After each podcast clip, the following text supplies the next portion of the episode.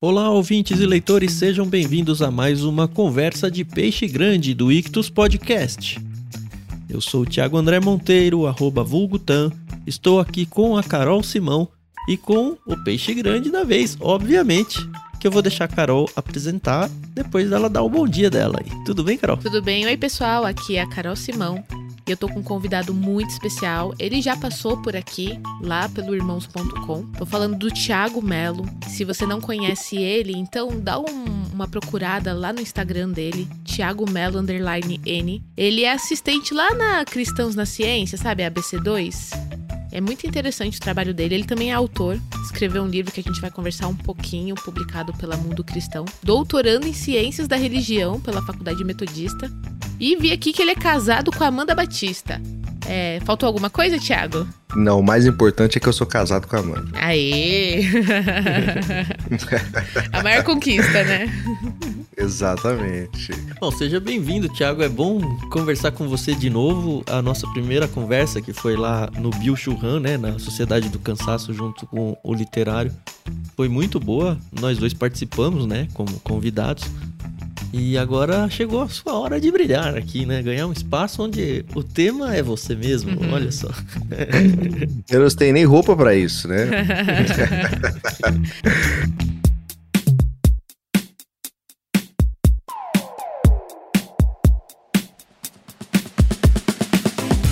senhores ouvintes, antes da gente começar a nossa entrevista, nós não podemos esquecer da nossa famosa brincadeira, o dicionário. Se você é novo aqui, Uh, a gente vai explicar rapidinho do que se trata. Cada um de nós trouxe uma palavra da língua portuguesa difícil, pouco usada, não muito conhecida, e nos desafiamos. Eu desafiei o Tiago, o Tiago desafiou o Tan e o Tan me desafiou. E nós vamos ter que usar as palavras durante o nosso bate-papo. Lembrando que cada palavra ela é um cupom de desconto quando você for fazer a sua assinatura de qualquer plano do Clube Ictus. Mas você só pode escolher uma, tá bom? E aí você vai ter 15% de desconto no primeiro mês da sua assinatura. Então, eu vou abrir aqui os trabalhos, desafiando o Tiago com a palavra filaucioso. Perfeito, palavra maravilhosa, né? é. Muito bom, Carol, obrigado por essa palavra, gostei demais. Eu vou desafiar o Tan com a palavra alteridade. Uma palavra um pouco, muito pouco usada, mas não tão difícil assim, né? Tô dando essa, essa lambuja aí pra ele. e eu achei que o Bill Churran já tinha ficado pra trás já. Olha. Elástico. ele te persegue, ele te persegue. Pois é. e pior que acho que eu vou ter que ler o livro de novo só para entender a palavra. É. Bom, eu vou ter que desafiar a Carol então, e a palavra é acicatar, com C também, acicatar. Beleza. Palavras escolhidas. Muito bem. Chegou a hora então do Tiago, agora tem um episódio só dele, né?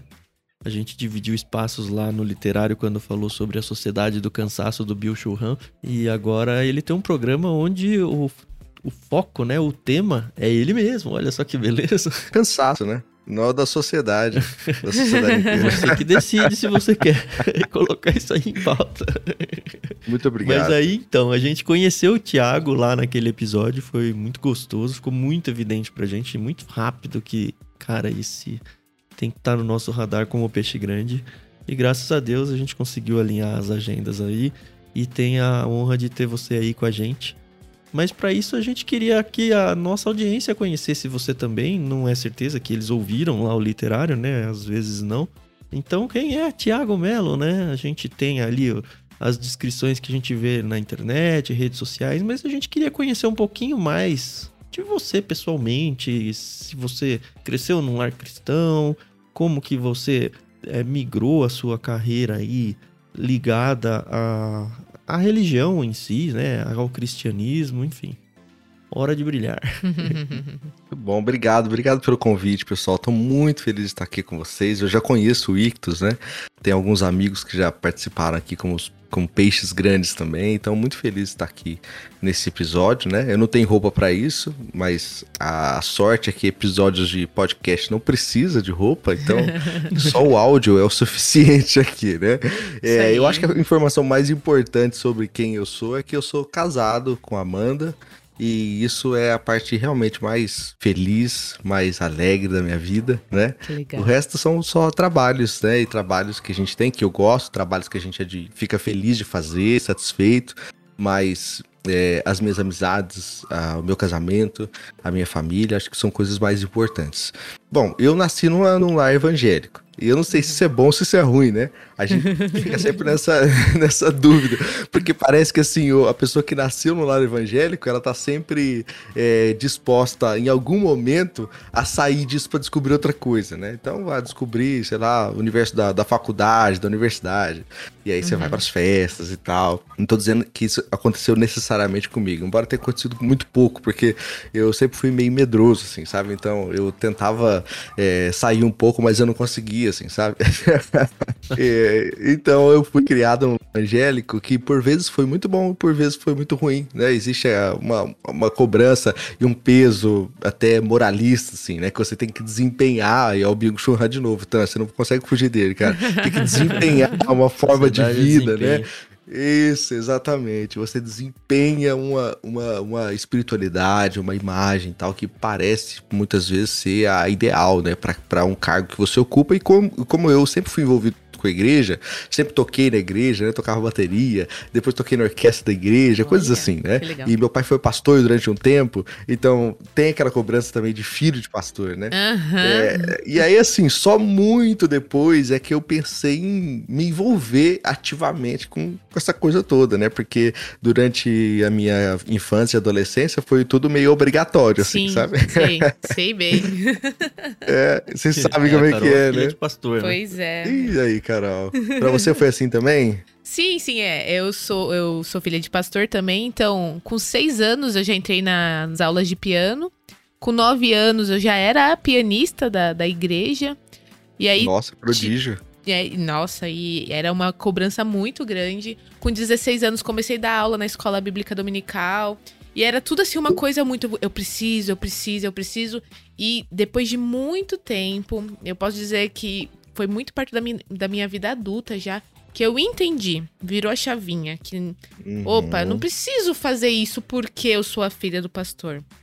Eu posso fazer isso porque eu, eu posso servir na minha igreja.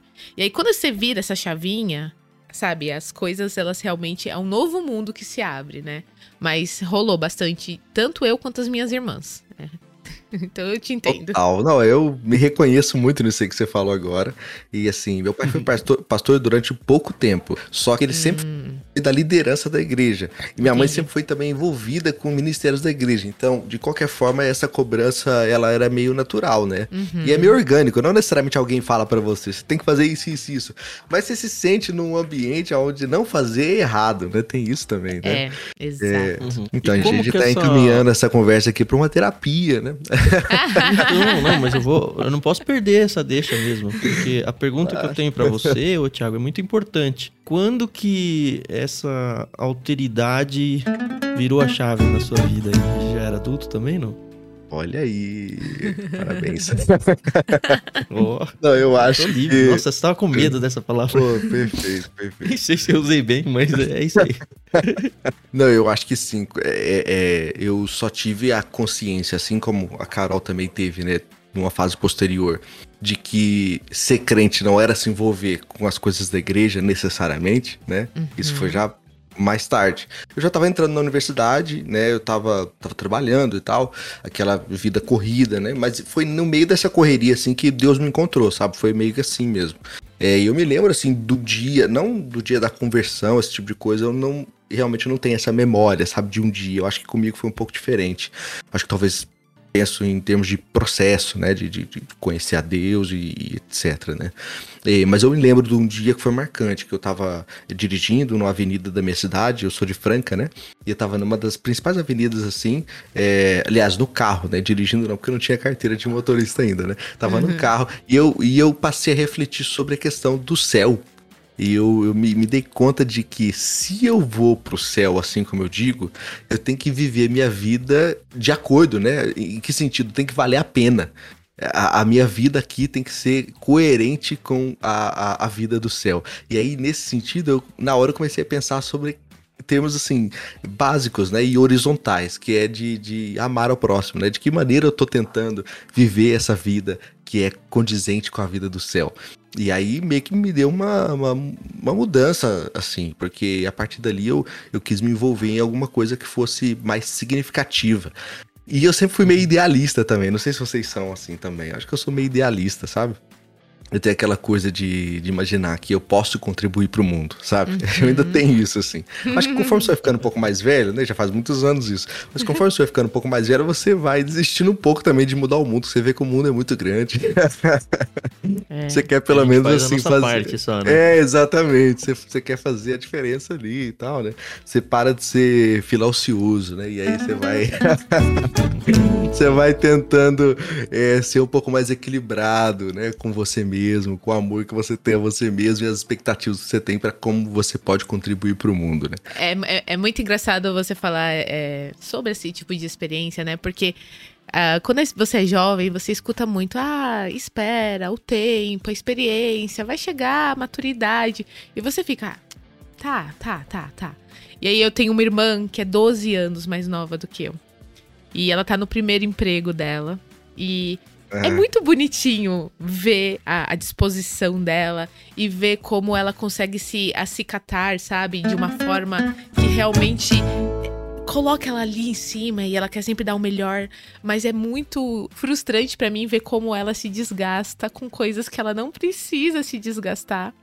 E eu falo para ela: "Não, mas você não precisa de dessa forma. Vai dar tudo certo". Ela: "Não, não, você não sabe o que eu passo lá dentro". E, e Claro que eu não sei o que ela passa, mas eu já vivi experiências parecidas.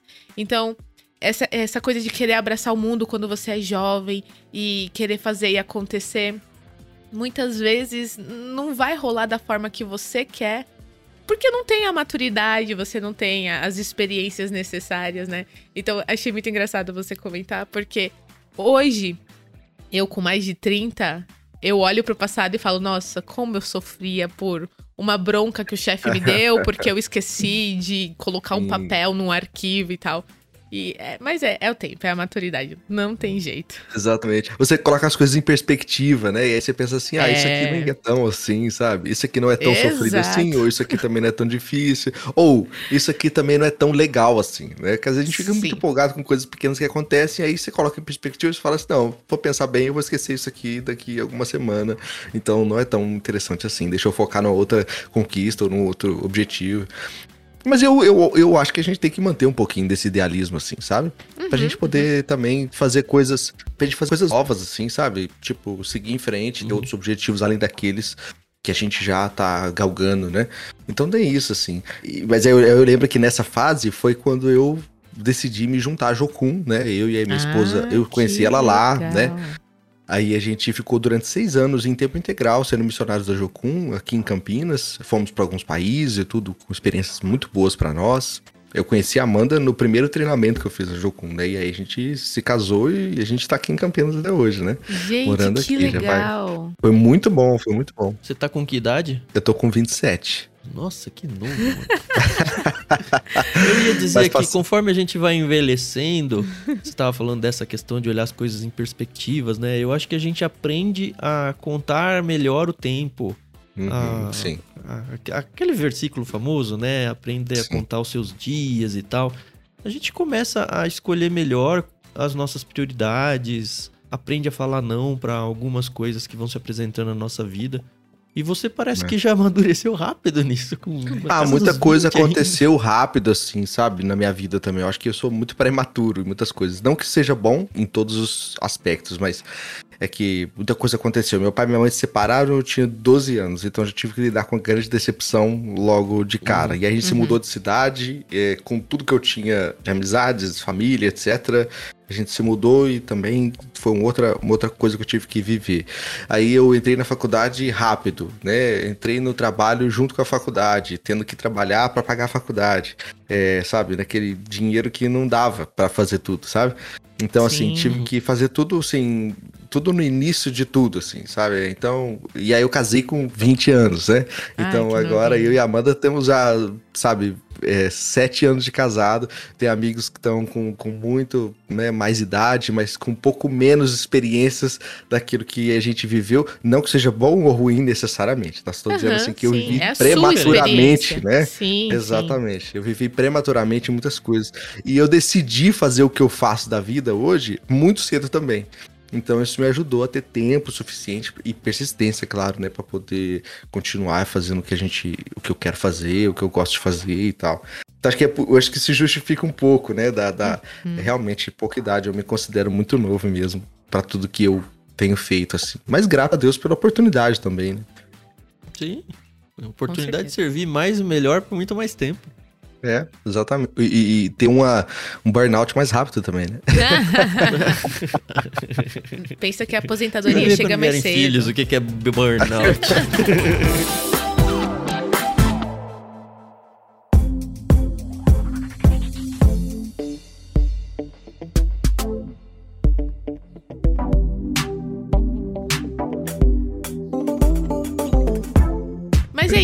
Tiago, é, como é que surgiu? A gente vai falar um pouco sobre uh, o Tiago autor e, e, o tema do seu livro, achei muito bacana. Mas eu queria saber como é que surgiu o Tiago leitor. Foi uma coisa que sempre esteve presente na sua vida?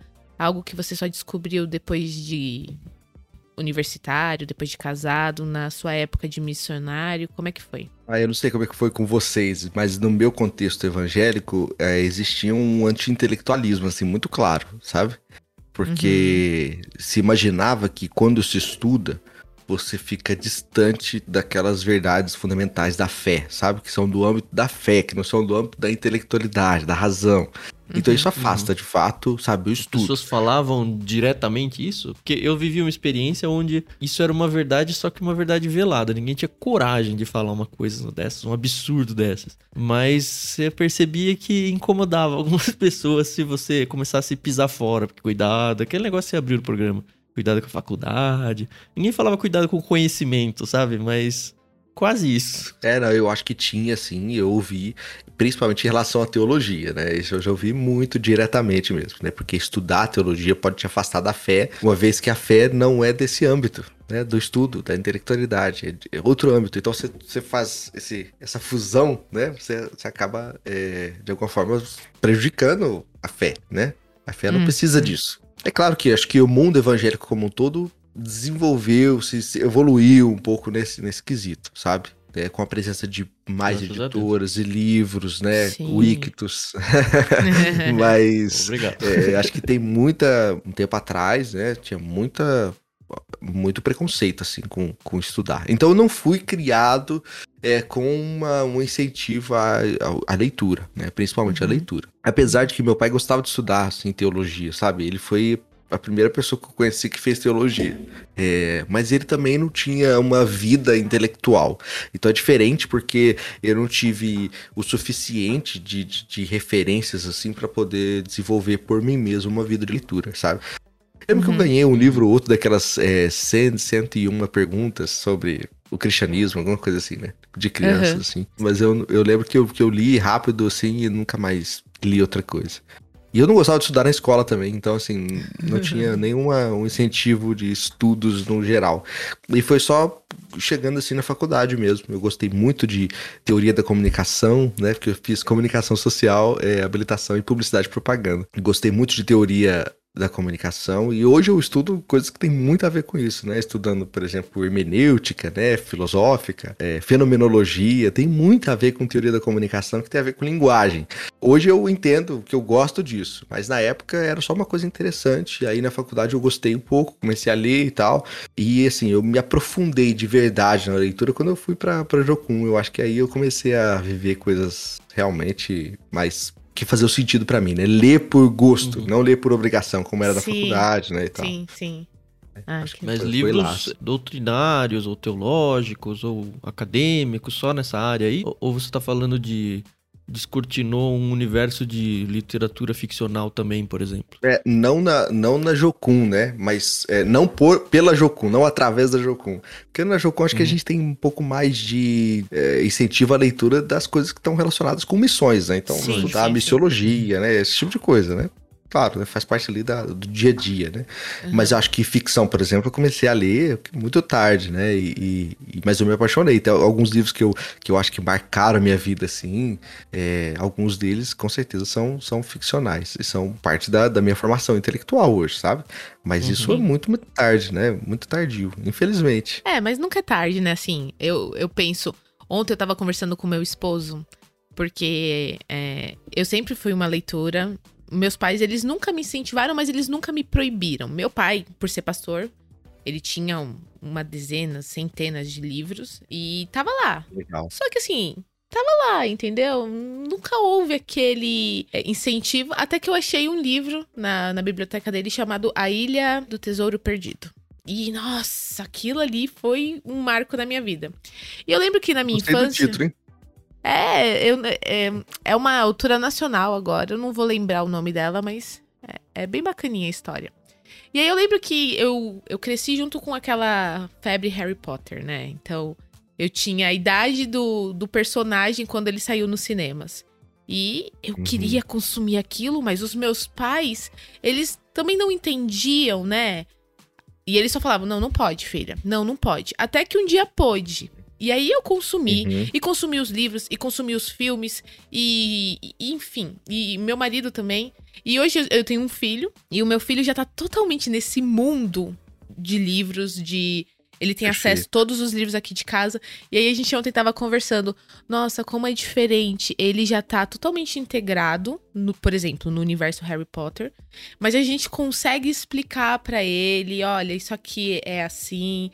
Eu gosto muito do, do mote do Ictus, né? Que nós somos cristãos que lemos de tudo, mas com os óculos cristãos. Porque Uhum. É a nossa realidade, né? Eu falo que é um claro. estilo de vida, né? Uhum. Ser cristã. É diferente, porque hoje os meus pais, eles entendem, eles falam, nossa, a gente errou nisso e naquilo por falta de orientação. Então, eu fico Sim. muito feliz de estar numa, numa época em que a gente consegue ter acesso a outras coisas que antigamente eram consideradas, não, isso é do demônio, isso é pecado, nunca isso vai entrar na minha casa. Ainda enfrentamos muito disso. Mas como as pessoas elas estão um pouco mais abertas, né? E as famílias que estão surgindo e, e, por exemplo, você com a Amanda, que já teve a experiência do Jocum, o Jocum é, é sensacional porque é um centro de missões, mas muito diferente daqueles mais quadradinhos que a gente está acostumado a ver. E uhum. como, por exemplo, os seus filhos, quando eles vierem, como eles vão tá em outro universo, né? Diferente do que você foi criado, do que eu fui criado, do que o Tan foi criado. Eu acho isso, assim, sensacional. Exatamente. Não, eu fico feliz de que existam tantas iniciativas hoje que são voltadas a esse público infanto-juvenil, de editoras e tal. Né? Não só cristãs, mas não cristãs também. Porque isso realmente muda uma cultura, né? Uma cultura de, de, pessoas que leem, pessoas que gostam de ler. Agora, tem um dado também, né? Não necessariamente o dado, eu vou falar aqui porque eu não teria de cabeça, né? Mas realmente uhum. tem um dado social ali que também influencia nessa questão da leitura, né? Até pouquíssimo tempo atrás existia muitas pessoas analfabetas no Brasil, né? Muitas, eu, eu digo, Sim. uma porcentagem muito grande, né? É, se eu pensar em termos familiares, né? A minha avó, ela só foi até a, a quarta série, né? Uhum. É, eu sou a primeira pessoa da minha família que, que tá é, é fazendo um doutorado, né? Ninguém antes da minha família, em nenhuma outra época, sabe, tinha um nível de estudo, né, nesse sentido de continuar perseguindo os estudos uhum. nessa mesma, nesse mesmo lugar. Então, isso significa que, assim, a minha avó, ela tá a um passo de ser analfabeta, né, pensando em termos de se ela não fosse até a quarta série, nem concluiu o ensino fundamental. E, e eu tô um passo a chegar na maior titulação possível, né, acadêmica. Agora, uhum. nós estamos há pouco tempo de distância temporal, pensando é, assim. duas gerações. E, né? e, aí, se for pensar dessa forma, é, o, o Brasil também pode ser representado nisso aqui, sabe? Quantas pessoas que estão é, fazendo faculdade, é, mestrado, doutorado, enfim, especializações, quais, quais forem as, as titulações aqui, uhum. é, e que a família dele tem gente analfabeta, tem gente que não sabe ler, tem gente que não sabe escrever, né? tem gente que não sabe resolver problemas de banco porque precisa de alguém que tenha acesso à leitura para resolver questões de banco, sabe? Para resolver questões de, de, cartório, sei lá, enfim. Uhum. É, então, assim, isso mostra que realmente o Brasil ele está vivendo um momento diferente porque nós vivemos um uma alfabetização, né, uma educação um pouco mais intensa, né, intensificada, é, que tem melhorado a vida das pessoas para possibilitar que elas tenham acesso à leitura. Porque é legal que a gente fale sobre é, o quanto a ficção é importante, o quanto a literatura é importante para a formação do caráter, formação do imaginário, etc. Só que isso só é possível numa sociedade onde existe acesso à ferramenta básica da leitura, né? Então, e a é. instrução. Então, isso tem também, também tem um ponto aí, né? Com certeza. Sim, é verdade. É, e se a gente for olhar o, o, inverso, né? Porque uma coisa seria, ah, sei lá, metade da população ao longo das gerações está estudando mais. Ah, mas a outra metade está perdendo isso. Não tá, né? A outra metade.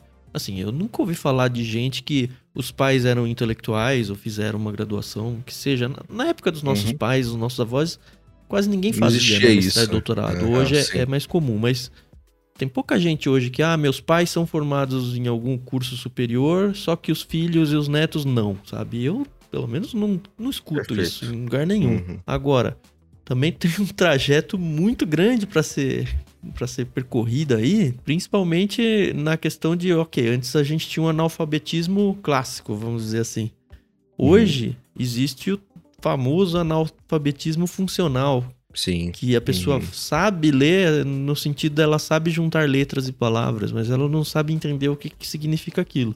Tudo é um processo, né? Eu acredito que ainda vão algumas gerações para coisa. Aliás, não vai ficar perfeita nunca, é. né? Mas assim, a gente não deixa de lutar por isso, né? Uma das coisas Sim. que eu gosto muito, e acho que foi uma das primeiras falas suas aí, é a gente comparar a quantidade de editoras que existiam quando era criança e a quantidade de editoras que existem hoje. Exatamente. E só para fazer um recorte, vamos pegar as editoras cristãs. Sei lá, tinha duas, três. Hoje tem várias lançando não só livros de qualidade, como livros com a qualidade material, livro assim muito boa, atrativa, sabe, que dá vontade de você pegar e ler. Isso já é um avanço que ajuda muito a começar pelo menos a leitura, né? Falar, pô, um livro agradável, ó, tem um tamanho de fonte bom, tem uma capa dura, tem uma textura. Não é aquela brochurinha vagabunda que a Exatamente. gente tinha na década de 80. A gente não, porque década de 80 você não tinha Exatamente, eu não, tava, não tinha nascido mesmo não. Mas um, um, detalhe sobre isso aí que é interessante é ver, por exemplo, as livrarias. Embora a gente tenha poucas livrarias físicas hoje, né, porque várias faliram e grandes, né, tinham um grande nome, né, não existem mais. Se você vai no shopping da sua cidade, e aqui em Campinas tem o Dom Pedro, né, e aí no shopping Dom Pedro tem uma livraria lá muito grande que tem no Brasil todo também. Eu não vou fazer uhum. propaganda aqui enquanto eles não pagarem não o que devem. Né? Brincando.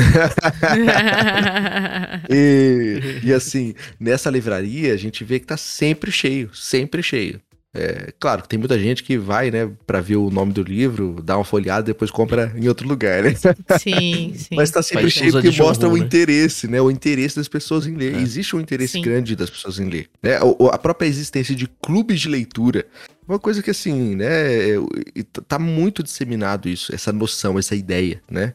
Ainda que uhum. as pessoas não participem, você sabe o que significa um clube de leitura, ninguém precisa explicar isso para você. Isso também demonstra que a gente tá numa outra fase de, de, incentivo à leitura. Claro, isso não significa que as pessoas leem e entendem o que, o que leem, né? Mas uhum. é, significa que elas têm o interesse de ler. Isso, tá, isso é ótimo, já é um ganho, né? Sim. E, e é. o fato das editoras estarem é, investindo em novos autores, né? Então, é muito legal você é, abrir um site, por exemplo, da Mundo Cristão, e tá lá Tiago Melo, Cacau Marques, é, autores que, poxa, a gente conhece, a gente sabe como é, são bons, tem uma qualidade teológica legal, o que, que eles têm a dizer, né? Porque assim, claro, eu amo C.S. Lewis, eu acho que ele tem, ele ainda é muito relevante. Tem uhum. outros autores aqui que são tão conhecidos quanto o próprio Tim Keller, mas poxa, eles também foram inspiração para novos, né? Então, por que não ouvir esses novos, né? Eu acho isso muito bacana. A gente tem tido excelentes livros é, publicados ultimamente. As nossas peixes grandes mulheres, as que nós conseguimos trazer, são 99% Sim. autoras.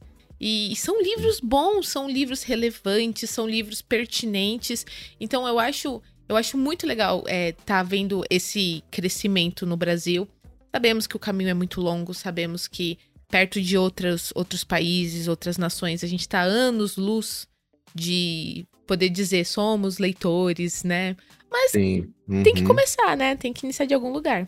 Exatamente. É que tá certo assim que você citou duas pessoas aqui, o Cacau e eu. Entre o Cacau e eu existe uma, um abismo ina- inalcançável. O Cacau é uma sumidade. Não né? é aquele abismo conhece. do, do C.S. Lewis, não, né? Que é o céu e o inferno, não. Não é, não é esse abismo, não.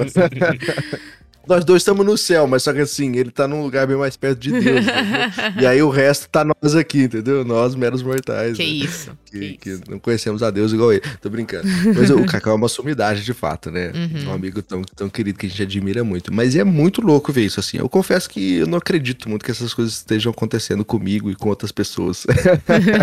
Parece meio mentira ainda, porque é realmente um grande prazer. Eu amo escrever. Amo mesmo. Dentre as coisas que eu gosto de fazer, acho que escrever é, ensinar são as coisas que eu mais gosto. Mas escrever tem um lugar especial porque você consegue, de alguma forma, transpor a sua, a sua alma, né? Para as Uhum. pessoas, né?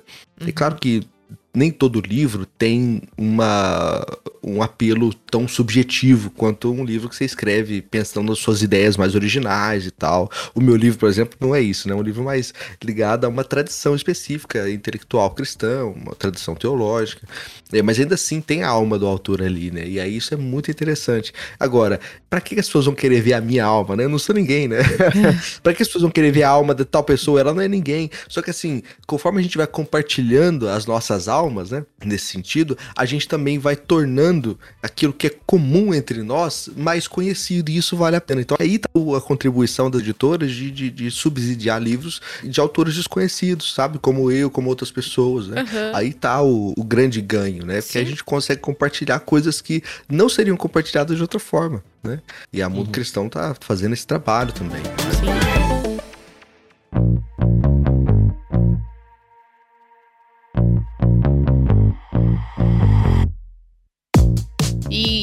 Nos fale aí como é que surgiu a ideia do seu livro, né? O tema. Fala aí pro pessoal que ainda não conhece. Faz aí um merchanzinho.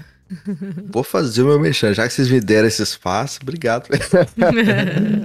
então, é o seguinte, né? O meu livro, ele surgiu, na verdade, da minha pesquisa de mestrado. Eu estudei no meu mestrado é, ciências da religião também, só que no Brasil, ciências da religião e teologia são uma mesma área do MEC, sabe? Então, isso significa que você, mesmo estando dentro da área de ciências da religião, você consegue fazer pesquisas que são relacionadas à teologia e você faz uma, um diálogo interdisciplinar, né? Então, eu decidi pesquisar sobre teologia pública do neocalvinismo.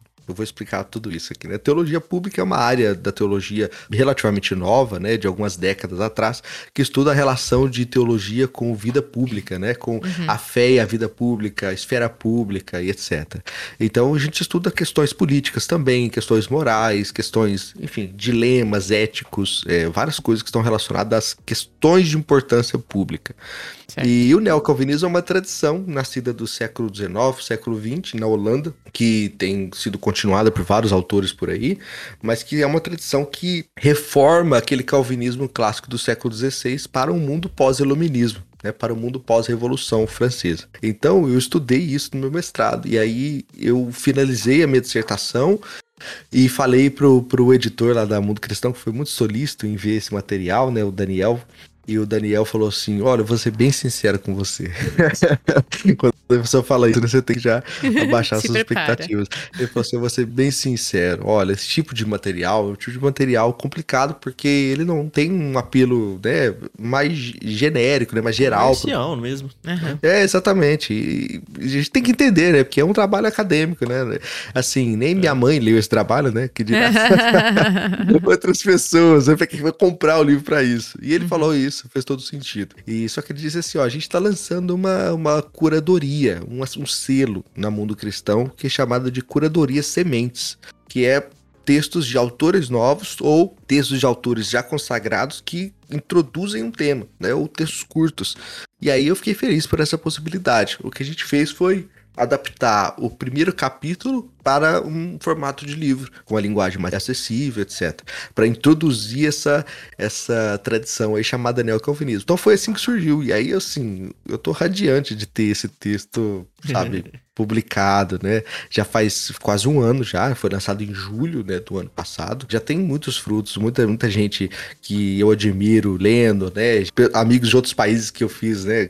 Nativos de outros países que levaram livros para lá. Teve gente já, amigos de, de, professores de seminário que, sabe, falar, passaram para os seus alunos fazerem resumos. Aí eu tive feedback desses resumos que eles fizeram. Então, muita coisa legal já aconteceu dali para cá, né?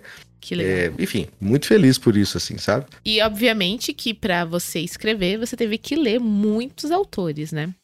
Nossa, Algum deles influenciou a sua vida, fez você mudar sua forma de ver o mundo? Vamos lá, a gente quer saber, na verdade, que livros marcaram a sua vida, Thiago. Perfeito, perfeito. Eu vou começar por esse Já que... começa por aquele que você falou. Não, da ficção você volta daqui a pouco, vai. Tá, da ficção eu volto. É porque eu acho que os autores que eu vou falar daqui a pouco, eles são mais. me influenciaram mais do que esses da uhum. parte da minha, da minha vida acadêmica. Entendi. Porque o que eu falei no início não é mentira. Minha vida acadêmica ela não é mais importante do que minha família, coisas do tipo. Então, uhum. Então, esses livros que, que lidam com as questões da vida fora do trabalho, eles me marcam mais. Porque, enfim, né, tem a ver com, com, quem a gente é e tal, né? Sim, sim. É, enfim, uhum. nessa fase de pesquisa de mestrado, eu estudei o, o neocalvinismo, como eu disse, e o precursor dessa tradição é um cara chamado Abraham Kuyper, que hoje é muito conhecido, né? Mas ele não era conhecido, não por minha causa, ele não era conhecido há 20 anos atrás, por exemplo, quando foi traduzido o primeiro livro do Kuyper aqui no Brasil. Ele Entendi. não era conhecido em muitos lugares né, do mundo, só que aí, por algum esforço, né? Principalmente é, nos Estados Unidos, esses livros foram traduzidos para outros países também, inclusive aqui na América Latina, para o espanhol, o português. E o livro que, que o primeiro livro que eu li e é o livro que introduz o, o meu livro, inclusive, é o livro chamado Calvinismo. Só isso. Calvinismo, do Abraham Kuyper. E quando eu peguei esse livro emprestado com um amigo, eu achei que esse livro tratava sobre as questões do calvinismo, né? A gente imagina, eu imaginei que ele exatamente, eu achei que ele ia me explicar sobre as doutrinas da salvação, né? as doutrinas da graça. Aí fala sobre predestinação, né, esse tipo de coisa, mas não é isso, não era isso. Ele, ele parte desse pressuposto, mas não está falando sobre eles.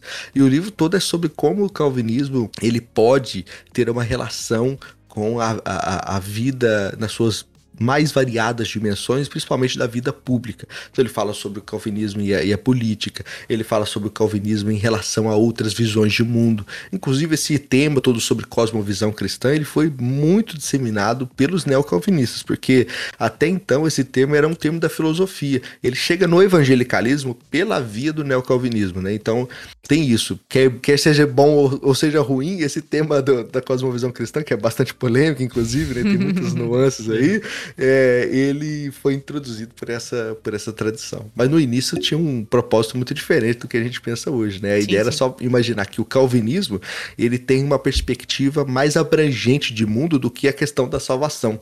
Não é só a vida espiritual e tal. Era mais ou menos essa, essa ideia. Então esse livro eu acho que, assim, para quem quiser conhecer essa tradição, primeiro leia o meu, porque eu preciso pagar alguns boletos, é, mas depois leia o Kuiper, né, porque o Kuiper não precisa pagar boletos mais, então... tá certo. ah, é, agora, outros livros, assim, eu vou citar o que o Tam tava mencionando aí, né? Eu acho que o livro que eu me apaixonei, assim, pela literatura foi Dom Casmurro, né? O clássico, ah, né? De, ah, do Machado, legal. né? Ele é maravilhoso. Eu ele há tanto tempo. É, cara, ele é, esse livro é maravilhoso, né? Em muitos sentidos. Mas você sabe assim, o que me chamou a atenção foi a capacidade do Machado de descrever os, os sentimentos, assim, sabe? É, e ele consegue fazer de uma forma que parece que você relembra todas as vezes que você sentiu aquela mesma coisa, sabe? Ele faz uma uhum. descrição né, do episódio, só que ele não faz uma descrição. Essa é a grande questão do livro, na minha concepção, né? É que não, não se trata de uma narrativa de fora, é a narrativa dele sobre a história dele. Então tudo ali é, é tudo ali é verdade para ele, né? Inclusive a traição, né? Que sabemos que não tema aconteceu. polêmica. Exato. Exatamente. a, a, traição ali parece na, na, perspectiva dele, evidente, né? Mas talvez uma perspectiva de quem lê fala assim, não, mas não tem dados suficiente para dizer que foi ou não, né? Essa grande discussão lá do livro, né? Mas porque ele, ele, ele, tá, ele tá num momento de fragilidade tal, né? Qualquer coisa corrobora essa primeira ideia dele de que ele estava sendo traído pela esposa, né? Mas a, a, a, grande questão é que eu lembro de um episódio que narra isso aqui que eu tô querendo dizer, né? É um episódio do livro e que ele que tá passando uma grande autoridade pela cidade ele é do Rio de Janeiro, né? Então, passando uhum. grande autoridade pela, pela cidade. E a mãe dele quer que ele vá pro seminário, né? Essa é a questão do livro, né? Pra quem não lembra do livro, né? Ele, tá, ele não quer ir pro seminário. A mãe quer que ele vá pro seminário. Então, é uma questão de promessas aí e tal, né? Que a mãe prometeu que ele seria, eh, seria enviado para Deus, né? alguma coisa Sim. assim, né? Uhum. Uma tradição não tão distante de nós. Se for pensar bem, vários evangélicos viveram isso, né? A mãe falando assim: não, eu te consagrei para Deus, né? Desde quando você nasceu. Né? Uhum. Quer dizer o quê? Se você é pastor, você vai ser missionário. Né? Na realidade católica, você vai ser padre, né? Então você vai pro seminário. E ele tá querendo se livrar disso, porque ele tá apaixonado, né? Por uma menina. E ele não pode se apaixonar se ele for padre. Pequeno detalhe. E, esse pequeno detalhe, exatamente. E aí ele, ele narra assim que essa autoridade que vai passar pela cidade, ele vai abordar essa autoridade, ele vai conseguir falar para ele que ele não quer ir pro seminário porque ele achou um grande amor e que ele deveria falar para a mãe, essa autoridade vai falar para a mãe que ele deveria estar dispensado do seminário, porque mais importante é o amor deles do que o, a vocação do, de seminarista, do que a vocação de padre, né? E aí eu me lembrei de quantas vezes eu, quando eu era criança, maquinei essas coisas, sabe? Ah, não, vou encontrar com o pastor, vou encontrar com minha tia, vou encontrar com meu tio, e ele vai falar para minha mãe que eu posso dormir na casa do meu amigo, sabe? Coisas assim. Porque aí, de alguma forma, você vai, você vai para uma outra autoridade maior do que a sua mãe, que a sua mãe respeita, uhum. para que você né, consiga o que você quer. E aí eu falei assim, nossa, olha que incrível, né? O Machado ele consegue descrever de uma forma tal esses sentimentos, esses fenômenos que a gente vive dentro de nós, né? É, que a gente consegue se reconhecer em todos os episódios. Então isso foi muito marcante, assim, sabe? A história é muito boa, mas o que me chamou mais atenção é como essa história é construída a partir dessa da subjetividade do Bentinho, né? Isso foi assim, nossa, uhum revolucionário para mim. Eu falei, como que alguém consegue escrever dessa forma? Esse cara, ele é um gênio, entendeu?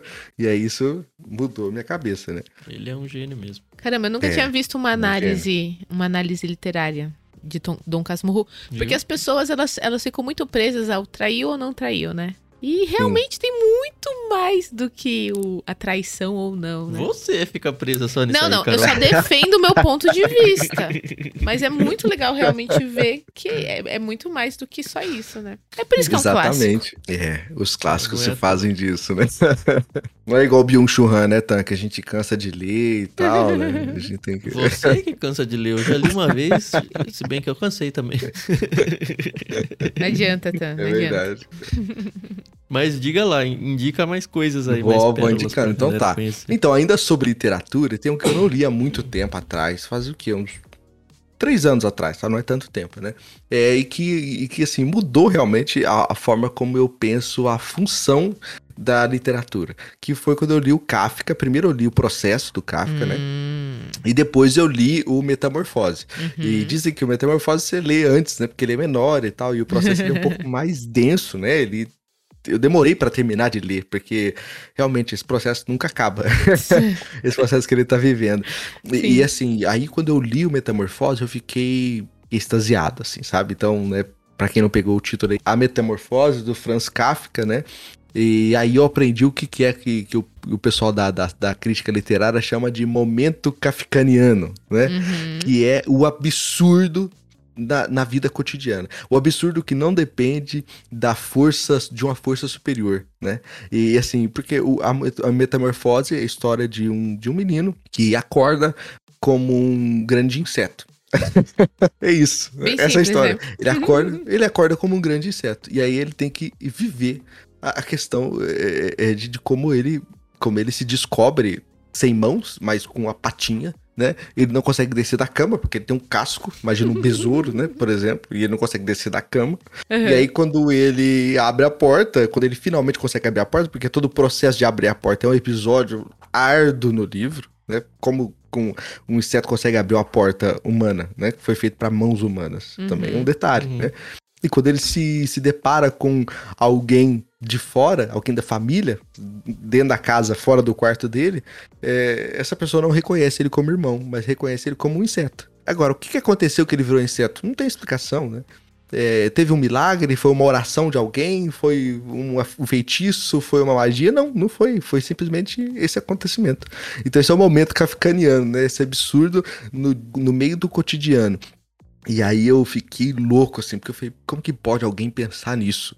É, porque acho que qualquer autor, assim, que vai uhum. pensar numa, numa, num ato de absurdo para escrever, ele vai pensar na justificativa para isso.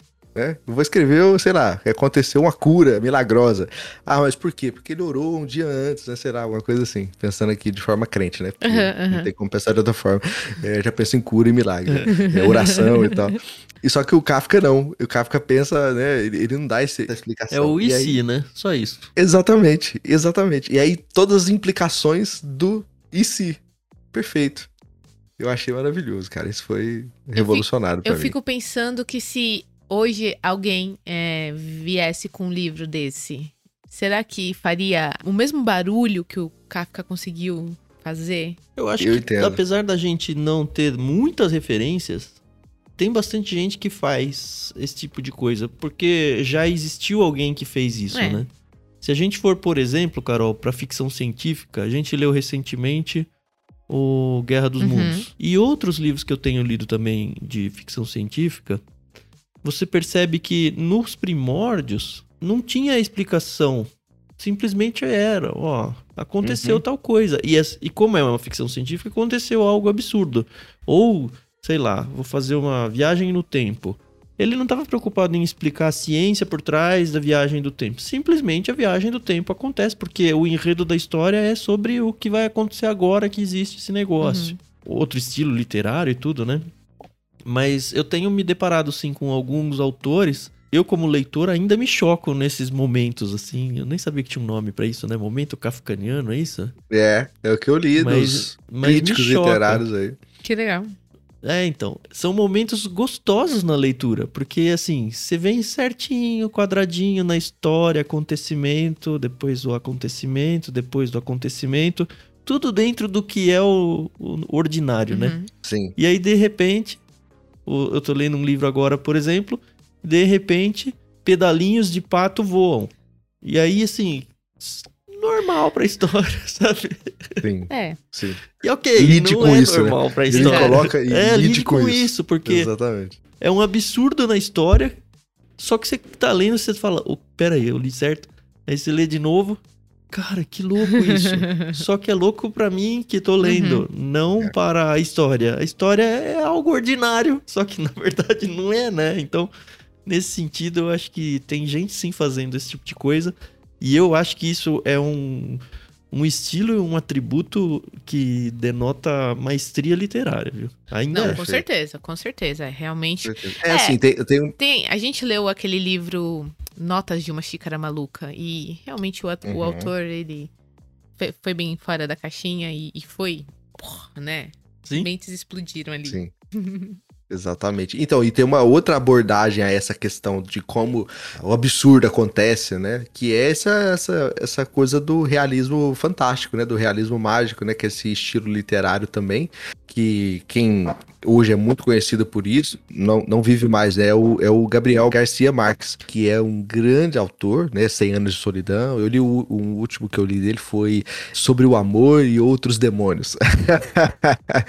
é um livro maravilhoso, um livro maravilhoso. E que, assim, é isso, né? Que, que é? Assim, o absurdo acontece narrativamente, não é, é, é, factivelmente, né? Ele não está dizendo que o absurdo necessariamente aconteceu nesse estilo literário, só que narrativamente parece que, que existe esse absurdo, parece que existe essa magia. Então, hum. no, no esse sobre o amor e outros demônios, ele fala sobre uma menina que ela aparentemente tem poderes mágicos. Só que assim, não são poderes mágicos que se mostram como poderes mágicos, mas existe uma magia envolvida ali que não retira a, a, o ordinário e as leis da, da, da, vida ordinária, assim, sabe? Então, narrativamente, existe uma construção do absurdo de forma plausível, é isso que eu quero dizer. Talvez Sim, aqui sim. seja o negócio, Uhum. né? Sim. Enfim, esse livro também foi muito bom, uma indicação boa aí para o pessoal, né? Sobre o amor e outros demônios aí? É, sobre o amor e outros demônios, do Gabriel Garcia Marques. É muito bom.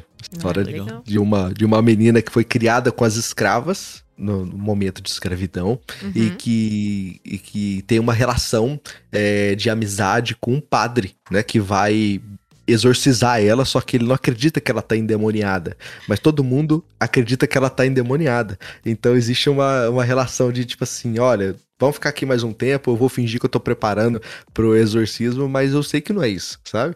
Então existe uma relação interessantíssima ali, Olha que é que muito legal. boa, Que sabe? legal. Que legal. Muito boa. Deixa eu ver o que mais aqui. Eu deixei alguns de lado aqui porque eu gosto muito. Ah, tem um que é que assim, que eu acho que pro crente ler é bom se ele tiver preparado para ter um choque assim, que é o, o Nietzsche, eu não sei se que- quem já leu Nietzsche, né, dos nossos ouvintes aí, mas o Nietzsche é um autor que eu gosto muito porque ele me provoca demais, né? E tem um livro dele que chama é, Crepúsculo dos Ídolos, que é um, um livro assim que serve muito como introdução ao pensamento dele. Dizem que ele tem que a filosofia dele é conhecida como a filosofia das marteladas, porque ele é o cara que bateu o martelo em cima das valorações morais, né? É, Nossa, principalmente que da valoração do cristianismo, né? Uhum. O cristianismo diz o que é certo, o que é errado, o que é bom, o que é ruim, né? O que é santo, o que é profano, etc. E aí ele tenta de alguma forma quebrar esse ídolo. Ele diz que isso aí é, não, não existe, é só um ídolo. Então é uma provocação filosófica para todo mundo que é religioso. Só que a questão é, você tem que ler no momento onde você estiver com assim um é, tranquilo, sem crise de fé, digamos assim. Entendi. Que aí as crises vêm vêm com o livro. As crises vêm com o livro. Elas não podem ser adicionadas a uma crise prévia, entendeu? Uhum. Vem com o livro. Mas é muito bom porque te deixa mais consciente da fé. Né? Porque se a fé for só uma, uma demonstração moral do que é certo e que é errado, aí ela é só moral, ela não é fé. Então a grande questão tá aí, sabe? É, claro que o Nietzsche vai arrebentar a gente, né? Ele vai xingar a gente, ele vai falar mal do cristianismo, porque essa é a função dele. É, parece que essa é a missão de vida dele. Mas se a gente conseguir prestar atenção nas entrelinhas do livro, a gente vai ter muitos benefícios para nossa fé, sabe? Tem Uhum. um teólogo que eu acho que é o teólogo maior vivo hoje, né? Que é o Miroslav Volf, e é um professor de Yale. E ele tem um curso lá, na, lá em Yale para os é, pros alunos dele que ele dá chamado Nietzsche para teólogos, que é só um curso que discute os livros de Nietzsche e como que esses livros podem beneficiar o trabalho teológico. Então, assim, Que legal. tem muita coisa ali pra gente, pra gente aprender, sabe? Sempre tem, É, né? Apesar de não ser óbvio, né? Sim, Uhum, uhum. exatamente. Não, isso aí é. Um é a essência de ser do Ictus, que é gerar esse tipo de desconforto entre os. Aqui não é nem entre o, o- é, o sacro e o secular, né? Porque é o oposto É. ao cristianismo, né? Mas como eu queria que os cristãos enxergassem esse oposto ao cristianismo com óculos cristãos. A questão é que eles não querem nem abrir os olhos. E É. aí é difícil. E não é né? nem por uma questão de crise de fé, né? É porque realmente. Não, as pessoas têm medo, elas têm preconceito, elas acham que você vai pro inferno porque você leu um negócio desse, ou que É. você vai, sei lá, apostatar por causa disso. Agora, a partir do momento em que a sua fé é fraca nesse nível, talvez você precise desses choques, porque talvez você precise re- primeiro descobrir que você nem convertido é. Perfeito, cara. Eu gosto muito dessa, desse choque aí também. E aí é o seguinte, né? Vamos pensar aqui na conversa que a gente tava tendo aqui sobre literatura, cristianismo, evangélicos e tal. Uhum. Parece que assim, a gente tava numa fase há muitos anos atrás de que não podia ler ficção, porque ficção de alguma forma levava o imaginário ou o coração das pessoas para um lugar sombrio, né? Da bruxaria, do, do, sei lá, do demônio, qualquer coisa do tipo. Sim. Aí se entendeu que a literatura ela é só literatura, né? Que ela, a ficção é ficção, né? E ela pode beneficiar a gente através de, da riqueza intelectual, da riqueza do imaginário e, e etc, né? É, nos abrir portas para, para o mundo da ficção. Só que ainda não se deu o próximo passo, que é ler pessoas que discordam profundamente da fé cristã como um benefício à fé cristã. Ou seja, eu só posso entender o que é a fé cristã quando eu entender o que ela não é, né? E as pessoas tentam o tempo inteiro imaginar que quando você se dá a leitura desses autores, por exemplo, você lê o que o Paul Ricoeur, que era um filósofo da, da, da hermenêutica, ele chamava dos mestres da suspeita. que aí ele coloca aqui é, Nietzsche, Marx e Freud, né? Os mestres da suspeita. Uhum. É muito interessante esse, esse termo dele. Mas esses três autores são, ter, são autores assim que para muitos dos nossos irmãos e irmãs são um terror, né? Porque ler eles é já se colocar no lugar de, sei lá, né, é, duvidar da fé, duvidar de Deus, e É. não querer mais nada com, com, com a, a fé verdadeira, é ser relativista, coisa do tipo, né? Só que a gente é, é Vai levar um beneficiado desse quando a gente igreja, lê. né? Exatamente, exatamente. Exatamente, é. Falou tudo. Quando eu fiz seminário, teve um, um dos cursos, eu não lembro qual matéria foi, mas a gente leu um livro chamado Depois de Deus. Eu acho que é Don Cuppet, o autor. Que é um ateu tentando destronar Deus, né? Desbancar a existência de Deus e tudo. Foi livro que a gente teve que ler, resenhar.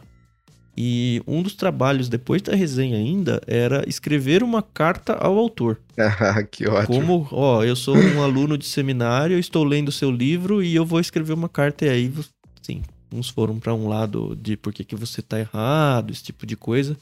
Mas assim, foi tão rica a experiência, é isso que eu quero Aham. dizer, né? Pra Perfeito. todos os alunos lá. E assim, algo fora da caixinha totalmente, sabe? A gente podia estar lendo Stott lá, mas não, a gente foi ler Dom Cuppet. Mas isso também vai muito do Perfeito. professor, né? Da... Tem que ter disposição, né, como professor para poder fazer isso, porque você vai ter que comprar uma briga com a instituição, vai comprar briga com colegas, É. Sim. professores. Mas quando a gente também- manda um livro desse no Ictus, você acha que a gente não compra briga. Exatamente, perde assinante por causa disso. exatamente, cara. Eu tenho certeza que vocês também compram essa briga, mas é uma briga que vale a pena, É porque ela Então. não, não é, porque ela Vai tem dor no um, bolso, no caso, nossa. é mas a tem que gente fazer não um cálculo, dela, né? não. Tem que É. fazer um cálculo, tem que, é, entendeu? Vai, vai, vai, vai equilibrando, né? Mas Uhum. eu acho que vale a pena porque é uma questão de educação, né, no geral. É uma questão de Uhum. educação. A educação sempre ela é um processo longo, né? Em qualquer instância. É. É. Agora, deixa eu fazer uma outra indicação que é Opa. fundamental favor. mim aqui, que eu acho que assim, pra todo mundo que tá ouvindo a gente, que tá vivendo na mesma realidade que nós estamos vivendo do nosso país, do, do, nossa, do, do nosso contexto mundial, Uhum. existe uma pesquisa do Instituto Ipsos, que é um instituto de pesquisas, né? E, e eles dizem assim que o mundo nunca foi tão conflituoso como hoje. É, existe uma, uma pesquisa que depois eu posso passar para vocês colocarem na descrição aí do, né, do podcast para o pessoal acessar, né? Uhum. É uma pesquisa que diz que é, vários países estão vivendo momentos de tensão. Tensão em muitos sentidos, não só político, tá? É, tensões em vários níveis, várias dimensões Uhum. e que o Brasil ele faz parte de um dos, dos países onde há mais tensão. Há mais tensão relacional, há mais tensão econômica, há mais tensão política, né? Há mais Uhum. tensão, por exemplo, em opiniões divergentes, é, principalmente com a questão de partidos, pautas ideológicas, etc. Bom, diante dessa realidade aí, será que a fé não tem nada a dizer sobre isso? Né? Será que a fé no, no- no- ela tá isenta disso? Ou seja, ah, não, a gente não mexe com esses negócios. É um negócio que passa, daqui a pouco já vai se resolver. É, já tiveram conflitos maiores no mundo antes, como a Segunda Guerra, né? Por exemplo, a Primeira e a Segunda Guerra. Uhum. É, e a gente já passou por isso e vai passar por isso de novo.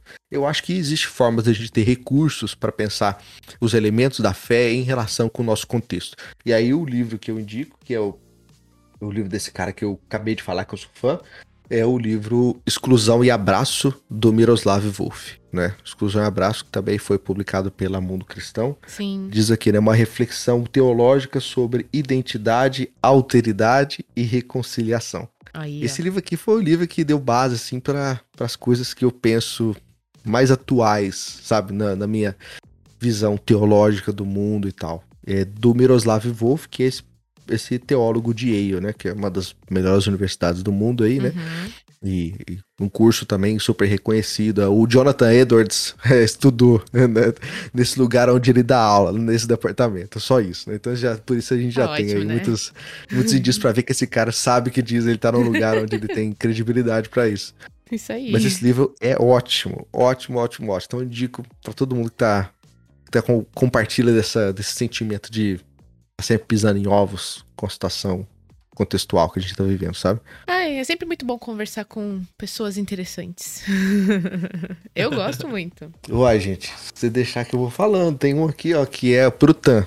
Eu vou fazer uma indicação pro TAN, Opa! que é, indi- Obrigado. que é a indicação Ah, do! Byung-Chul Han. É do Byung-Chul Han. Não, é um livro muito legal mesmo, assim, pra quem, pra quem leu O Sociedade do Cansaço, é, e pra quem não leu Sociedade do Cansaço, também é, é bom, né? Que é um livro chamado Favor Fechar os Olhos. Favor Fechar os Olhos, do Byung-Chul Han. É, em busca de um outro tempo. Esse livro aqui eu considero, e dos que eu li dele, eu já li acho que uns oito, alguma coisa assim, mas tem 20 e tanto, né? Então, assim, tem muito mais pra ler, pra entender qual que chega nesse lugar aqui, o que eu vou falar. Mas até agora é esse aqui, que é o livro que tem mais prescrições, sabe? O que fazer a partir daqui, né? A partir do, do, do contexto que a gente tá vivendo aqui, o que, o que, é como agir, né? Porque Uhum. o Sociedade do Cansaço ele deixa a situação em aberto, né? Tem vários outros livros que ele só faz o diagnóstico, ele deixa a situação mais ou menos aberta de possibilidades de como abordar, do que fazer, mas esse não. Esse, no favor, fechar os olhos, ele trata sobre a questão do encerramento, da capacidade de encerrar. Né? Encerrar no sentido de fechar os olhos. Quando você fecha os olhos para dormir, você está encerrando o dia. Né? Quando você é, desliga o seu computador, do- quando termina o, o expediente, você está encerrando o trabalho, sabe? Só que na sociedade onde nós vivemos, encerrar é um desafio, porque a gente não consegue encerrar as coisas, tudo é contínuo, o pensamento continua, a gente acorda pensando o que tem que fazer, dorme pensando no que não conseguiu fazer, sim, né? sim. É, então a gente vive o mês inteiro na tensão de como pagar a conta, se não paga, não paga a conta, se vai dar pra pagar, se não vai. Então tudo isso, né? Aí tem é, o Twitch, o Twitter, Instagram, é, Facebook, todas têm uma timeline que sempre tem coisa nova, né? Então é, é, não tem encerramento, não tem fechamento, né? Então o mundo vive num momento de não encerramento.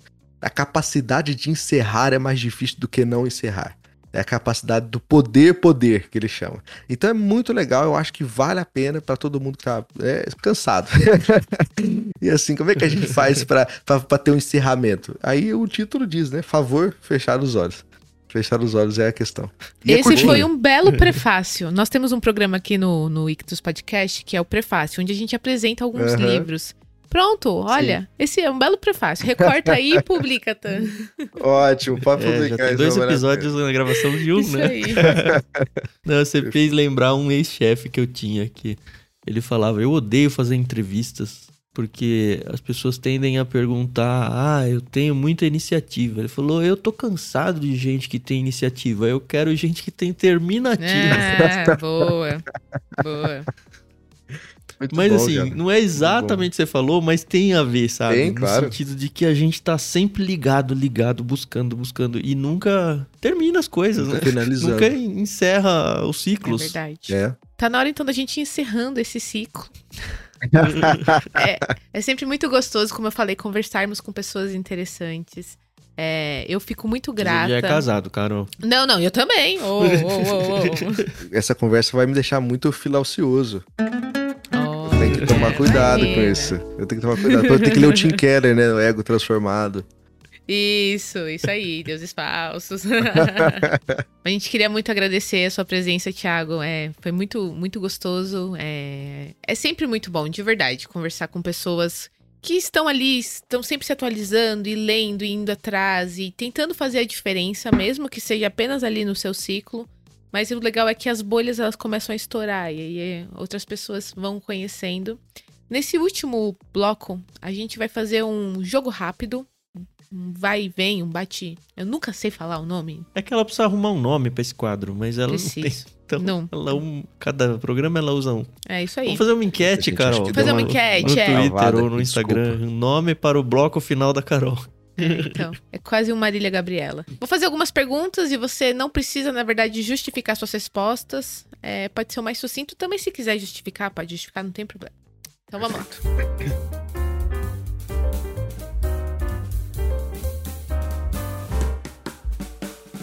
Prefere livro físico ou digital?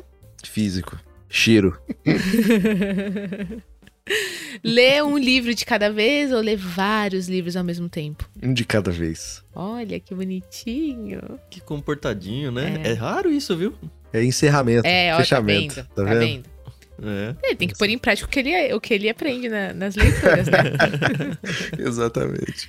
Você tem alguma meta de leitura, assim, no ano, na semana? Não, eu vou lendo o que vai aparecendo. Não tenho. Gosto de ler o que, o que, eu, o que eu sou obrigado e o que eu tenho vontade quando sobra tempo.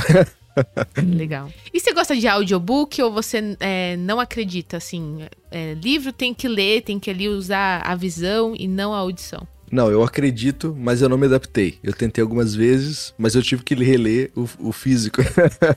é por isso que eu gosto do combo ler e ouvir ao mesmo tempo. Sim, ajudou muito. Teve muita coisa que na leitura, quando eu tive essas experiências, eu não peguei, mas no áudio eu peguei. Legal. Tan?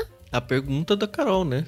Eu falei que ia ser uma pergunta normal agora. Essa é a última pergunta dessas do jogo rápido aí. Tá bom. Você lê ou não lê a última página do livro antes de começar a leitura? Não, eu acho isso um pecado. Porque tá você não vê o último minuto do filme antes de assistir o filme também, entendeu? Tá bom. Tu... Não, mas é. Veja bem, claro que ele ia dizer que não. Ele acabou de fazer a propaganda de um livro onde ele tem que. Ele faz começo, meio e fim de Sim, fechar mas é fechamento, ele já sai fechando. Ele não vai fechar antes de abrir.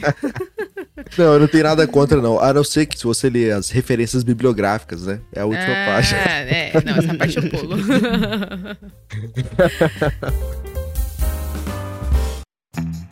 tá ótimo, eu tô muito satisfeita. Agradeço demais, Thiago, pelo tempo que você pôde disponibilizar aqui para nós do Ictus. É, se você quiser finalizar é, falando como as pessoas podem te encontrar, podem seguir o seu trabalho, por favor, essa é a hora. Gente, agradeço muito, viu? Obrigado, Carol. Obrigado, Tan, de novo por me receber. Fico feliz demais de estar aqui no Ictus com vocês. É, o pessoal me acha pelo Instagram, Thiago Melo underline N, Thiago igual da Bíblia, né? De crente, H, não né? tem H. é. Exatamente. Filho de evangélico é sem H, filho de católico é com H. Ah. fez isso o Santiago, né? Coisa assim. Tem meu Twitter também, é, que o pessoal acha lá, só colocar Thiago Mello, vai me achar no Twitter também. Eu não, não sou de postar tantas coisas, mas lá tem um link onde o pessoal encontra meus artigos acadêmicos, esse tipo de coisa, né? Uhum. O, o, link pro meu livro, alguns conteúdos que eu posto lá no Medium, no Medium, né? Uhum. Pouco, mas eu posto também. E eu acho que é isso. O pessoal me encontrar, tô sempre à disposição de qualquer um para trocar ideias e tudo mais. Muito legal. Não vejo a hora de a gente gravar algum outro programa, né? Ainda mais com a parceria do Paulinho lá. É bem possível que daqui a pouco a gente converse sobre algum outro livro em algum outro momento. Mas foi muito vamos, bom, assim, vamos. ter uma conversa só nossa, assim. Foi muito bom estreitar esses laços. E como a Carol falou, né?